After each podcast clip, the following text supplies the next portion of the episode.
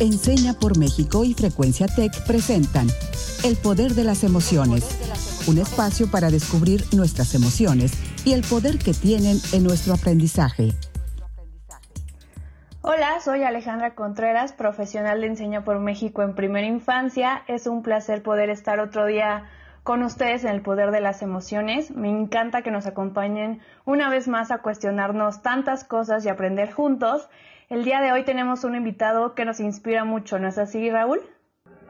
Sí, así es. La verdad es que es un, es un maestro para muchos de nosotros y hablo en primera persona, pero seguramente también estoy hablando en nombre de muchos. Buenos días a todos, a todas en su casa. Es un placer encontrarnos una vez más en este espacio, en nuestro espacio, en el poder de las emociones. Yo soy Raúl Carlín, ya nos conocemos y mm, el día de hoy, insistimos, tenemos un invitado em, de lujo. Este episodio del día de hoy es el segundo, hay que decir, que tenemos con nuestro gran aliado, que es Proyecto Nuevo Maestro. Y queremos recordar que nuestro invitado del día de hoy es precisamente embajador de Proyecto Nuevo Maestro.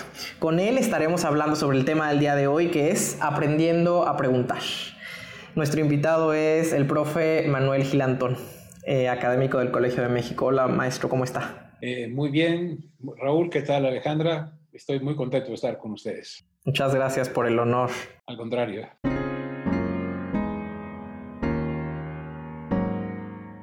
Eh, una cosa que me interesaría mucho es, eh, porque es un tema que me importa, ¿ustedes recuerdan cuando iban a la escuela, si cuando aprendían algo nuevo eh, se valía preguntar? Si, si, si ustedes hacían preguntas o aprender significaba repetir. Yo recuerdo que siempre me ha gustado hablar mucho y preguntar más. Me tocó que me regañaran muchas veces por eso y hasta que me pusieran en la libreta estos sellos de periquito. Y yo creo que eso tiene que ver con la connotación negativa que le damos a que el alumno hable más que el maestro. Por ejemplo, yo trabajo en preescolares y un día regresamos de, de un paseo y habíamos visto una Catarina. Los niños estaban sorprendidos, se hacían muchísimas preguntas y se quedaron como 15 minutos viendo la Catarina yo vi esta situación y le planteé a la maestra titular que si podemos volver esto un proyecto de contacto con la naturaleza o algo así porque ellos tenían muchísimo interés. En fin, hicimos el proyecto y los chicos al día siguiente comenzaron a traer una lista de preguntas súper creativas que yo en la vida me hubiera imaginado plantearlas. Nosotras nunca les dimos las respuestas concretas de qué era una Catarina. Nos enfocamos en que escucharan sus hipótesis entre ellos y nosotras acompañarlos en la búsqueda de estas respuestas mediante la observación, la investigación y nos dimos cuenta lo significativo que estaba haciendo para ellos este aprendizaje y que tenía más peso para un niño decir descubrí por qué la Catarina es roja a comparación de aprendí de memoria que las Catarinas son rojas. Es un ejemplo muy básico, pero la realidad es que desde la primera infancia nos preguntamos tantas cosas, pero a mi punto de vista comenzamos a frenar este instinto porque lo vemos mal o muchos sienten que no es lo correcto. Pero también quiero saber, Raúl, cómo, cómo le ha ido en esta situación. Estoy de acuerdo contigo, me parece un gran, gran botón de muestra y para complementar la respuesta que tú das, querida Ale, quisiera también compartirte lo que yo he vivido en mi experiencia ejerciendo mi práctica educativa en una comunidad de Nuevo León, en mi caso no em, con chicos y chicas de la primera infancia, pero sí a nivel medio superior. Y esta pregunta te la voy a contestar desde dos lugares. El primero de esos lugares es, pues, como estudiante, porque esa es la pregunta fundacional que nos, que nos hace el maestro Manuel Gilantón. Y esa la puedo contestar muy rápidamente. No hacía preguntas. Me entrenaron desde siempre a dar respuestas. Pero el segundo lugar desde el que te quiero contestar, que creo que me parece todavía un poco más em, complejo, pero revelador, es eh, ese lugar em, que es ser docente. O sea, ¿qué ha significado para mí ser docente? Cada que me lo preguntan, contesto que para mí significa la destrucción de mis certezas. Y he descubierto que ser docente es la destrucción de las certezas a partir de esto que voy a describir en dos dimensiones, en dos categorías. La primera es que al llegar a mi comunidad educativa, como les cuento precisamente en Nuevo León, descubrí, ¿no? con mis propios ojos, palpé los retos ¿no? de distinta naturaleza a los que se enfrentan las y los estudiantes en México me di cuenta de que este país es mucho más largo y más ancho que el tamaño de mi privilegio y que por ello tenía que pensar y repensar y escudriñar mi práctica educativa con un ojo mucho menos autocomplaciente, mucho más crítico, pero también mucho más empático. Y la segunda dimensión tiene que ver simplemente con que mis estudiantes me retaron a menudo con una preguntita muy rápida, muy breve, pero mm, que en muchas ocasiones parece que en la escuela es punible. Y esa pregunta es, ¿por qué? Aunque aparentemente esta pregunta parece una trivialidad, parece banal, no es así, porque yo, yo llegué al aula y a mi comunidad educativa pensando, bueno, yo creo en esto, estos son mis grandes ideales, los valores que promuevo. La justicia, la equidad, la participación, el servicio, los derechos humanos, el respeto, la paz y una lista con un gran etcétera. Yo pensaba, pues yo estoy del lado correcto de la historia. Ustedes, estudiantes, también deben estarlo. Oh, sorpresa, mis estudiantes me preguntaron por qué. Y en un primer momento la pregunta me escandalizó. O sea, me escandalizaba em, que me pidieran justificar la importancia de la paz. Yo decía, ¿en qué mundo es necesario justificar que podemos vivir mejor cuando estamos en paz?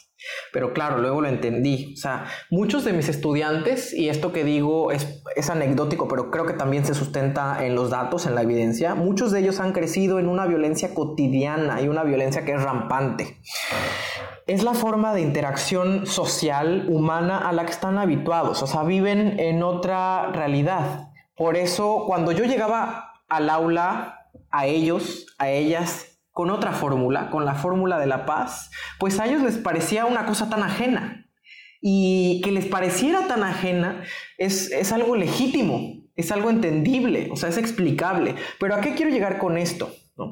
¿No? es que no, no es que esté sugiriendo que todos estos valores que recién enlisté, la justicia, la paz, eh, los derechos humanos, em, no sean importantes. Son los valores que creo y que hasta la fecha sigo promoviendo. Sin embargo, sí creo que en muchas ocasiones simplemente asumimos las ideas que apuntalamos em, como verdades fundamentales y absolutas. Em, que son eso, o sea, que son, que son verdades incontrovertibles, porque son las verdades civilizadas o las, las verdades eh, buena ondita. Sin embargo, creo que nuestros estudiantes hacen muy bien en poner en tela de juicio esas verdades. Y a menudo siento que las docentes, que los docentes, pero no quiero hablar de los docentes en general, o sea, quiero hablar de los docentes como el, o sea, cuando, cuando digo las docentes, los docentes hablo del sistema educativo. Muchas veces queremos quitarles eso Queremos quitarles la posibilidad, su derecho de preguntar, de, dudar y de desmontar estas certezas. ¿Qué le parece a usted, maestro Gil? Eh, yo, creo que es eh, fantástico lo que han dicho. Eh, me vienen a la mente varias cosas lo, que, lo que, y mucho entusiasmo. Dicen que Einstein decía, porque ya ven que luego hacen hacer a los grandes eh, cosas, pero esta es muy bonita. Dice que Einstein decía que él, eh, que su educación iba muy bien hasta que llegó a la escuela. Y se refería a que el primer momento en que le dijeron por, que la pregunta por qué era una eh, imprudencia, cuando le dijeron porque sí, porque así es, porque lo tienes que aprender, esta pregunta tan importante que tú dices de, preguntar el por qué, eh, va menguando, va menguando, ¿no? Y si algo nos caracteriza es, es no esa edad solo del por qué, sino muchísima gana de saber por qué. Eh, la, importancia de la pregunta es eh, hermana de la, de la convicción que, que tengo siguiendo a Piaget, por ejemplo, que dice que nadie enseña nada, solo aprende el que aprende. Y es verdad, no, hay manera de enseñarle a alguien algo, como si le pudiéramos transmitir un conocimiento, lo que podemos hacer es generar un ambiente eh, que llaman los expertos un ambiente de aprendizaje en que la pregunta sea factible, esa pregunta se haga de cada uno de ellos, se haga propia, y entonces en esa búsqueda de las Catarinas o en esa búsqueda de cualquier eh, pregunta relacionada con algo, ese camino regio al aprendizaje. Porque aprender a dudar es aprender a pensar y aprender a preguntar es aprender a eh, hacer nuestro el conocimiento. Y quisiera compartirles que cansado de hacer exámenes en los cuales yo preguntaba, hacía 10 preguntas o 5 preguntas en la universidad o en el posgrado, incluso ahora en el colegio, eh, me, era muy fatigoso leer 40, 50 o, 15 eh, hojas de respuesta. Y un día me di cuenta que eh, podía ser algo fascinante, entonces dije, hay examen el jueves, estaba programado, y cuando llegué al, salón dije, bueno, el examen consiste en que hagan tres preguntas sobre el tema.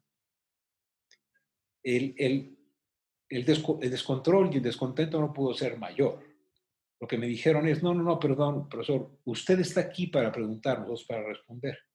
Y yo dije, no, el, examen es, hagan tres preguntas, pero no preguntas del tipo, eh, Max Weber era eh, lateral derecho del América, ¿no? Esa es una pregunta, pero es estúpida, no, no, no es de lo que queremos hablar. Pero del tema, vamos a hacer como examen que ustedes hagan tres preguntas que tengan sentido, que sean interesantes sobre el tema que tratamos, que no sean fáciles, que sean contestables, etc.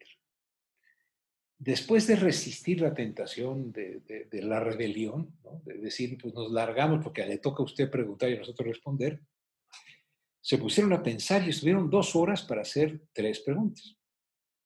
A la siguiente clase les regresé sus preguntas y les dije, eh, dijeron, oiga, no está calificado.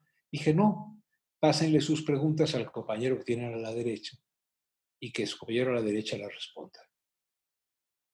Y se generó entonces probablemente una de las sesiones de, digamos, que pedagógicamente a mí más me han hecho entender que solamente hay aprendizaje cuando el conocimiento o el tema o la cuestión que importa entra hasta tan dentro que la única manera de, responder al asombro de aprender es, caramba, ¿y por qué? No somos griegos y no decimos eureka, pero cuando entendemos algo decimos, órale. Y ese órale nos conduce a, al siguiente paso de inmediato. Sí, sí, sí, ya, entendí. ¿Y, ¿Y por qué es así? ¿Y por qué? Entonces sí creo que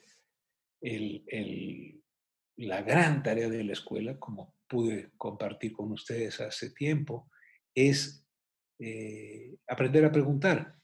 De hecho, habrá reforma educativa en México, no cuando cambie la constitución, no cuando cambien los libros de texto, sino cuando nos convenzamos los docentes que nuestro horizonte, que nuestra chamba es trabajar de tal manera, apasionados por el conocimiento, que logremos que no sea el eco de nuestras palabras lo que eh, queremos escuchar, sino el desconcierto de una pregunta bien planteada a la que nosotros tenemos que decir como docentes, eh, déjame averiguarlo o vamos a averiguarlo juntos.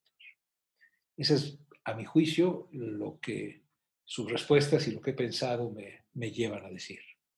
Absolutamente de acuerdo. La verdad es que em, me parece muy interesante esta idea que pone sobre la mesa. Es, verdad, estamos acostumbrados a pensar las reformas educativas como em, propuestas de ley que tienen que aprobarse en un Congreso. Sin embargo, creo que hay una reforma que subyace a las legislativas, que tiene que ver con la reforma fáctica.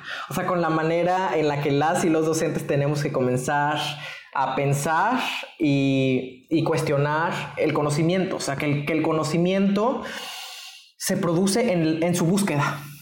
O sea, hay que comenzar a pensar, a, poner mucho más atención en el conocimiento como proceso y mucho menos como, como resultado. Pero alrededor de, de, esta idea hay muchísimas otras ideas que siguen siendo quizá hegemónicas en la escuela, y digo la escuela en, en, mayúsculas, y que son mitos y que yo creo que hacemos bien y haremos bien en desmitificar y en este programa lo queremos hacer. Así que eh, te invito Alejandra, lo invito maestro eh, Manuel e invito a todos y todas en casa que vayamos a esta sección nuestra que nos gusta tanto, desbloqueando mitos. Adelante. Desbloqueando mitos.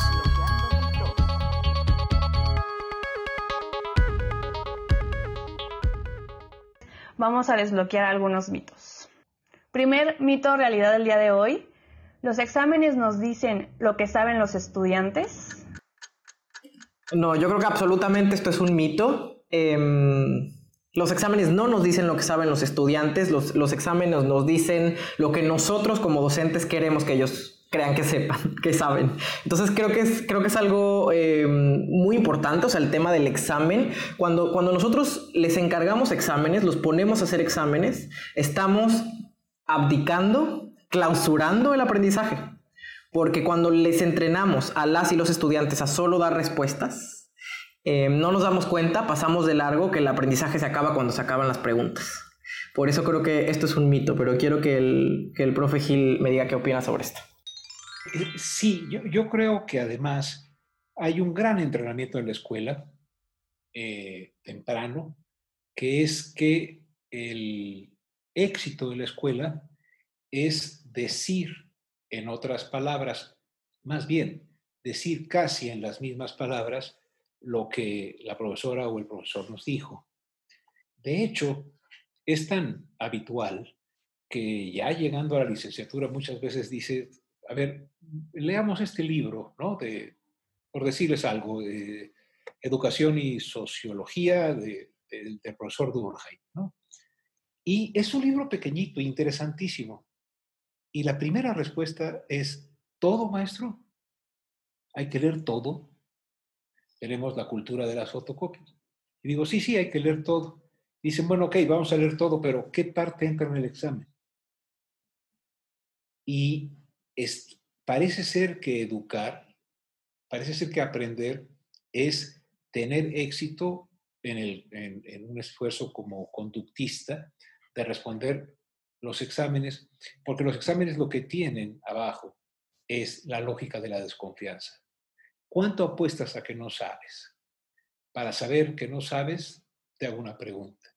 Y si puedes superar mi desconfianza con respecto a lo que yo creo que es lo que tienes que responder, entonces no tienes periquito, como le dijeron a, Ale, sino lo que tienes es una palomita o una abejita desde muy temprano, desde muy temprano. Entonces yo creo que los exámenes no nos dicen lo que saben los estudiantes, los exámenes nos dicen qué tan buenos hemos sido para construir una caverna en la cual nuestra voz se convierte en el eco de los que habitan adentro en plena oscuridad. Me encanta y yo les quiero compartir que la primera infancia es una de las etapas en donde hay mayor plasticidad cerebral y muchos papás tienen muchas dudas y una de las preguntas que más se hacen es si los niños y niñas son esponjas que solamente necesitan absorber el conocimiento. ¿Qué te parece, Raúl? Me parece que este enunciado conlleva, entraña, quizá a la vez un mito y una realidad. Y me voy a permitir la ambivalencia porque me parece que esta pregunta es compleja. O sea, creo que los niños y las niñas pueden ser esponjas en la medida en la que están dispuestos al aprendizaje. Creo que hay que considerarlo así. Em, e, es una realidad por eso. Sin embargo, esta, este enunciado también es un mito porque em, quiero puntualizar en este verbo que utilizaste y que utiliza, se utiliza en el imaginario colectivo, que es absorber. Porque creo que el, el conocimiento no se absorbe. Como dije, más bien hay que perseguirlo. Y las y los niños están dispuestos también a eso. O sea, eh, eh, la gran tarea, la tarea que ocupa la mayor parte del tiempo de las y los niños es explorar el mundo, reconocerlo, identificarlo. Y pongo el énfasis en este verbo porque creo que el lenguaje codifica y decodifica nuestra realidad. O sea, no, no se trata de absorber, Insisto, se trata de ir a por el conocimiento. Hay una frase de, un escritor español, eh, Vázquez Montalbán. Él decía que hay que partir de la premisa de que la verdad no es alcanzable. Sin embargo, hay que siempre estar dispuestos a perseguirla. O sea, creo que esa es la tarea de, las niñas, de los niños, eh, de los jóvenes, que son estudiantes o sea, es perseguir el conocimiento sin em, dejando de lado esta idea de que el conocimiento se tiene que absorber, porque cuando lo absorbemos nos volvemos em, un repetidor, como dice el maestro, maestro Manuel Gilantona, en eso estoy de acuerdo con él, em, de, al final de, una narrativa, de un discurso, que en muchas, en muchas ocasiones suele ser un discurso de poder. Por eso creo que esto es mito y realidad a la vez. ¿Qué le parece a usted, maestro? Sí, eh, en, realidad es muy, muy usado esta cuestión de que son esponjas que absorben todo, que a esa edad se aprende todo, etcétera. Ojalá siguiéramos siendo niños entonces y aprendiendo mucho. Eh, yo creo que más bien las niñas y los niños son personas abiertas al conocimiento. Eh, porque la esponja absorbe lo que le das. La apertura al conocimiento es una disposición. Y entonces, lo peor que puedes hacer ante una persona que está abierta al conocimiento es ahogarla con el agua de tu saber para que de tanta agua que tenga se ahogue y deje de tener la posibilidad de seguir abierto. ¿Por qué? Porque está repleto de una cosa que no es conocimiento, sino que es información. ¿no? Eh, no puedo resistir decirles que un día en un preescolar, en el que estaba yo trabajando para aprender cómo se trabaja en un preescolar, un niño me dijo, oye, te quiero enseñar, me tomó de la mano y me dijo, te quiero enseñar eh, lo que hice en artes plásticas, ¿no? En el sitio de artes plásticas. Y en un caballete muy chiquito, yo me agaché, él había pintado un cuadro. Y entonces yo le dije, oye, qué, qué, qué, padre está, este, qué, qué, chido. Eh, ¿estos que son? Son como, como ovejas. Y me dijo, no, señor, hombre, son flores, ¿qué no ve? Ah, ok. Y, le dijo, oye, y, y, esta, y esta, esta, esta como puerta, había dibujado un arco morado. Entonces me dijo, ¿y esta como puerta, cómo la pintaste? Y me dijo, verdaderamente, señor, no entiendo cómo usted pasó la primaria. Es un arco iris. Y yo le dije, oye, pero espérame, este, eh, no puede ser arcoíris, es morado.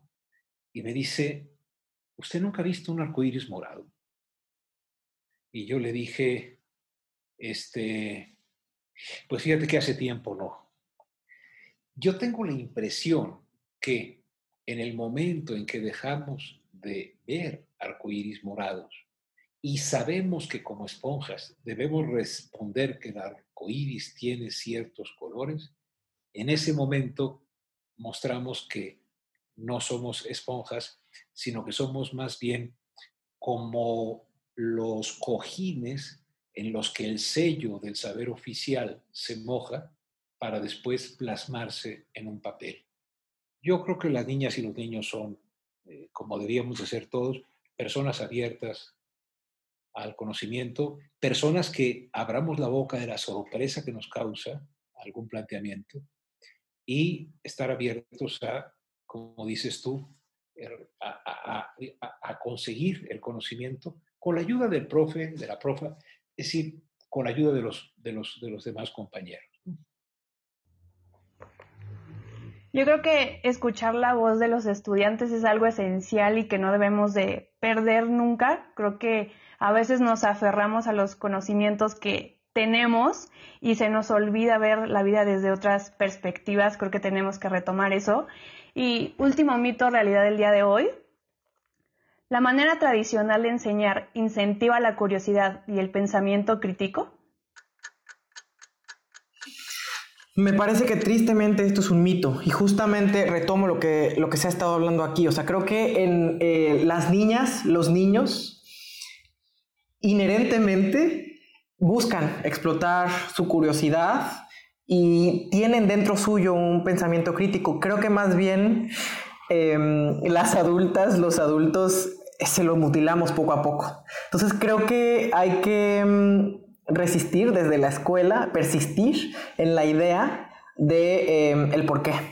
O sea, de incentivar la creatividad, de incentivar la pregunta, de incentivar la duda como un mecanismo legítimo, deseable de búsqueda del conocimiento. Por eso creo que este es, este es un mito, porque creo que sí la, escuela ha sido históricamente omisa en, en, su función catalizadora de ciudadanía, cuyo bastión, por supuesto, es el pensamiento crítico. O sea, estamos, hemos sido quizá históricamente adoctrinados, hemos sido históricamente entrenados para em, obedecer.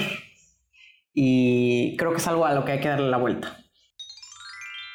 Sí, eh, eh, quiero platicarles que un día en Oaxaca, eh, Raúl, Alejandra, estimada audiencia, vi que un profesor, Silvino Villarreal, supe su nombre, me estaba viendo y llegó un momento que se acercó y me dijo, oiga, le invito un mezcal.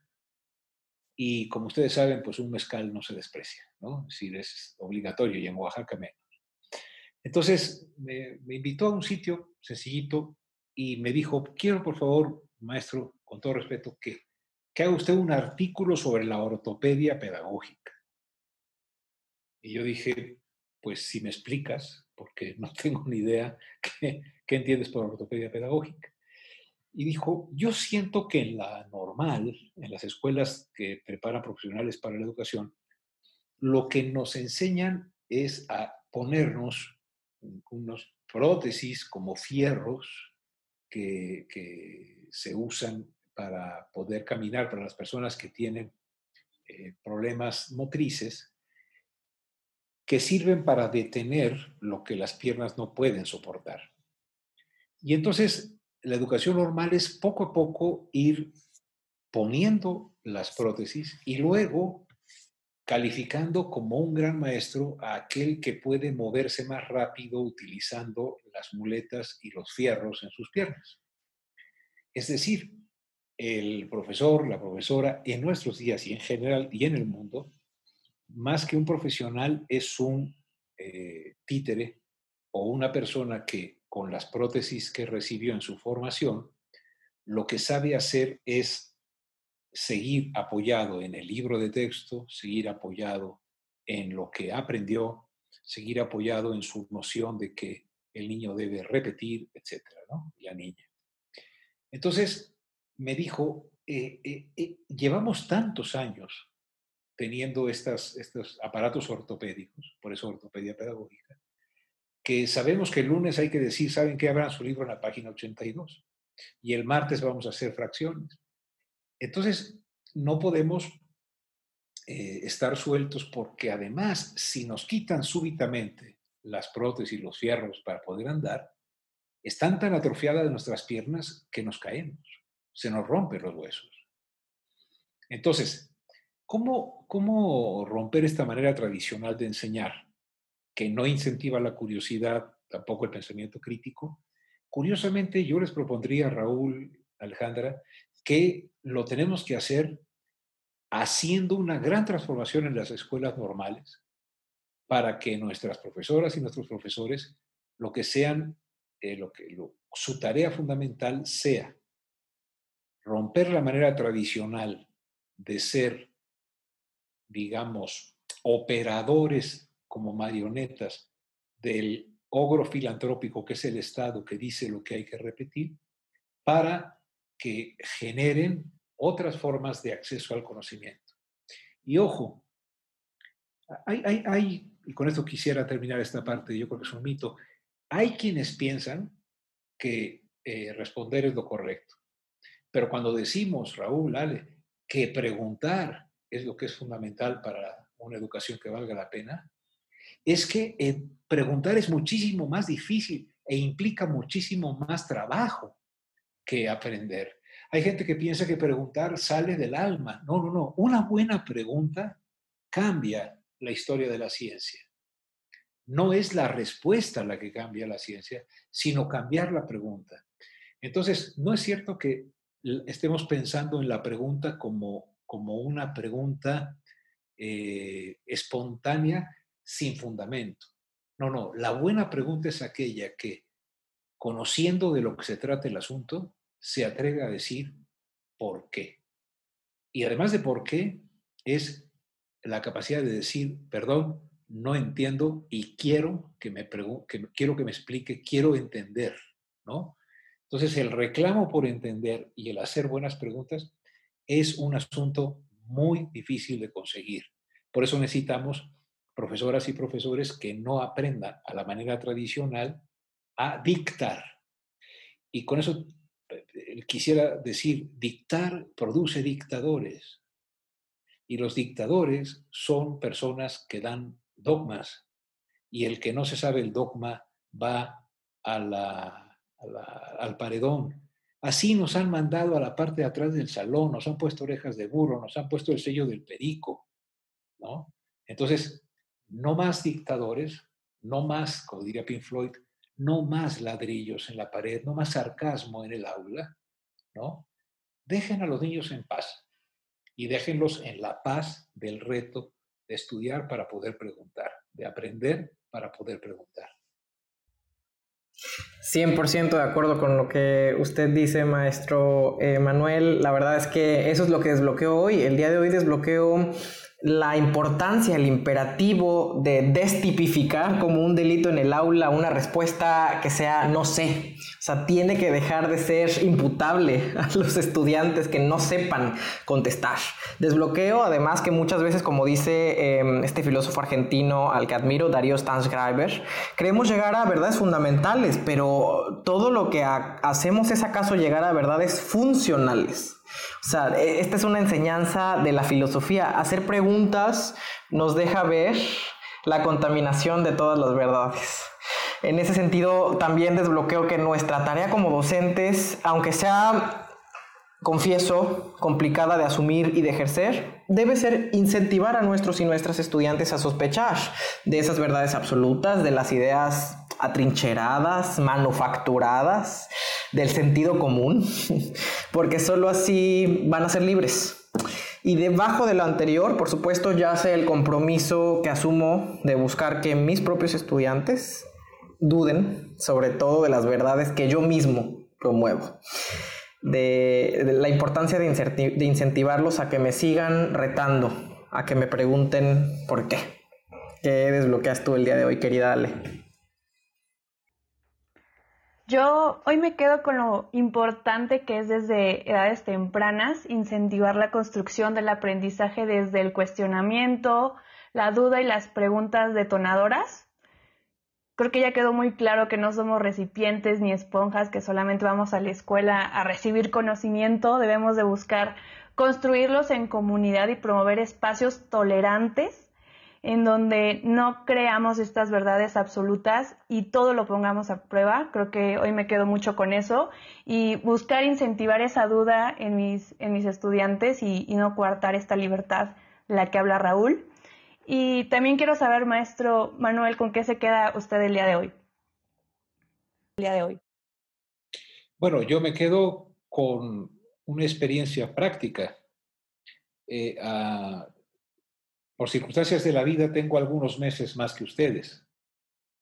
Y hoy, en esta invitación que me han hecho a, conversar, lo que me han hecho son preguntas.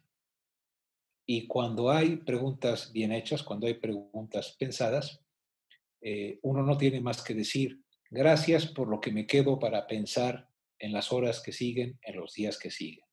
Les agradezco mucho sus preguntas y obviamente lo que yo he dicho al respecto de sus preguntas debe generar a su vez la, otras que operen como hipótesis, como conjeturas para seguir aprendiendo. Lo peor, lo peor que puede decirse en una escuela es ya terminamos de aprender. Gracias, maestro Manuel Gilantón. Y precisamente para dejar a la audiencia con una pregunta que les, que les que, siga detonando una reflexión en casa, em, los invitamos a pensar, ¿qué necesitamos cambiar en la escuela para que ésta produzca de una vez por todas personas que pregunten? La frase del día de hoy es de Lou Holtz y es, nunca aprendo algo hablando, solo aprendo cosas cuando hago preguntas. Yo soy Raúl Carlín, ha sido un privilegio poder volver a encontrarnos en esto, nuestro espacio, el poder de las emociones. Gracias por el privilegio de tener esta charla contigo, Ale, y con usted, profe admirado Manuel Gilantón. Hasta la próxima. Yo soy Alejandra Contreras, muchas gracias por escucharnos un día más en el poder de las emociones y qué placer este, este diálogo y nos llevamos muchas preguntas para hacernos en los próximos días. Yo una pregunta rápida, ¿cuándo me vuelven a invitar? Ahorita mismo ponemos fecha y hora, maestro, esta es su casa. Cuando guste. Hasta pronto. Esto fue El Poder de las Emociones, un espacio para descubrir nuestras emociones y el poder que tienen en nuestro aprendizaje. Un programa producido por Enseña por México y Frecuencia Tech.